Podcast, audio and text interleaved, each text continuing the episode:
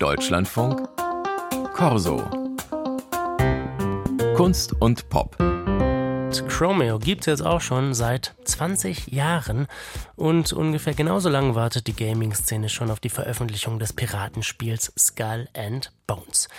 Naja, nicht ganz, aber gefühlt. 2017 wurde das Spiel großspurig angekündigt. Revolutionär soll das werden. Tja, und dann lange gar nichts. Bis jetzt. Am Wochenende kommt es nach sieben Jahren Wartezeit tatsächlich auf den Markt. Tobias Nowak hat sich angeschaut, ob sich das Warten gelohnt hat. Die See ruft, Captain. Antworten wir? In Skull and Bones sind wir Piraten, Kapitän oder Kapitänin, denn hier ist alles schön divers und emanzipiert und plündern uns quer durch den Indischen Ozean. Kern des Spiels ist es, unser Schiff übers Meer und vor allem durch Seegefechte zu steuern. Worauf warten wir? Steigt zum Entern! Das geht sehr einfach, per Maus und Tastatur oder Konsolencontroller.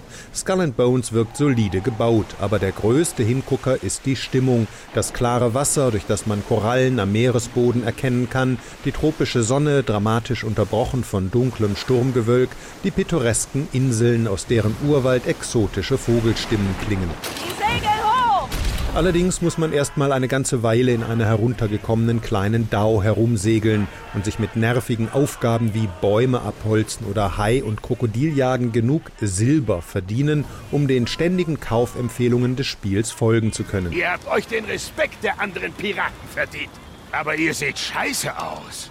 Geht zu Florentin im Atelier. Die kleidet euch angemessen ein. Viele nervt, dass man auch außerhalb des Spiels tief in die Tasche greifen muss. Je nach Ausgabe kostet Skull and Bones 60 Euro und mehr. Obwohl In-App-Käufe absehbar sind, etwa für ein besonders schickes Schiff, diesen tollen Dreispitz oder irgendeine andere kosmetische Kleinigkeit. Die großen Spiele, die AAAs, die können eigentlich heutzutage kaum mit nur einmal einem Verkauf von einer Version ihr Geld wieder einspielen. Odile Limpach, Professorin für Gameswirtschaft am Cologne Game Lab der TH Köln. Auch wenn alles gut läuft, solche Spiele kosten so viel Geld, dass man definitiv die Möglichkeit benutzen muss, die Leute nicht nur eine Kopie zu verkaufen und dann das war's, aber wirklich in diesem Welt zu behalten und immer wieder neue Sachen anzubieten. Um die oft dreistelligen Millionensummen einer AAA-Spielentwicklung aufzufangen, sind inzwischen sehr viele Titel Live-Service-Games.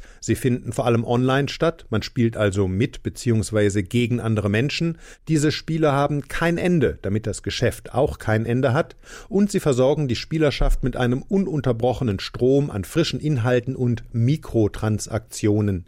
Das soll die Kunden in der jeweiligen Spielwelt halten, am besten lebenslang. Hier wirkt aber nicht nur der Reiz spielerischer Neuerungen, sondern auch sozialer Druck. Man hat vielleicht zwei Spiele, die man gerne spielt und da verbringt man sehr viel Zeit, weil auch alle andere Freunde sind dabei.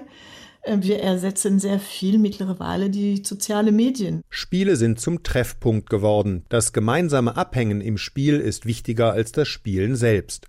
Und da Gruppen sehr träge sind, bleiben diese oft in bestimmten Spielen hängen, weshalb die Community, zum Beispiel von Minecraft oder Fortnite, seit vielen Jahren mit ihren Games altert.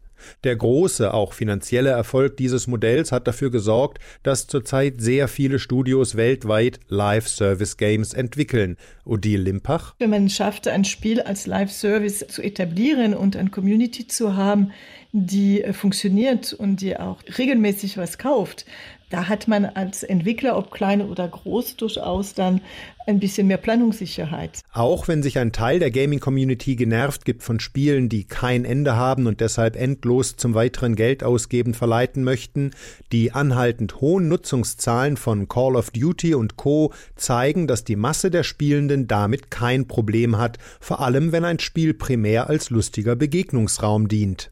Und die Erfolgreichen unter den Live-Service-Games sind dermaßen erfolgreich, dass fast alle in der Industrie auch diesen Kurs einschlagen, obwohl diese Reise aufgrund begrenzter Zeit- und Aufmerksamkeitsressourcen von uns allen für die meisten absehbar ins Nirgendwo führt. Kapitän!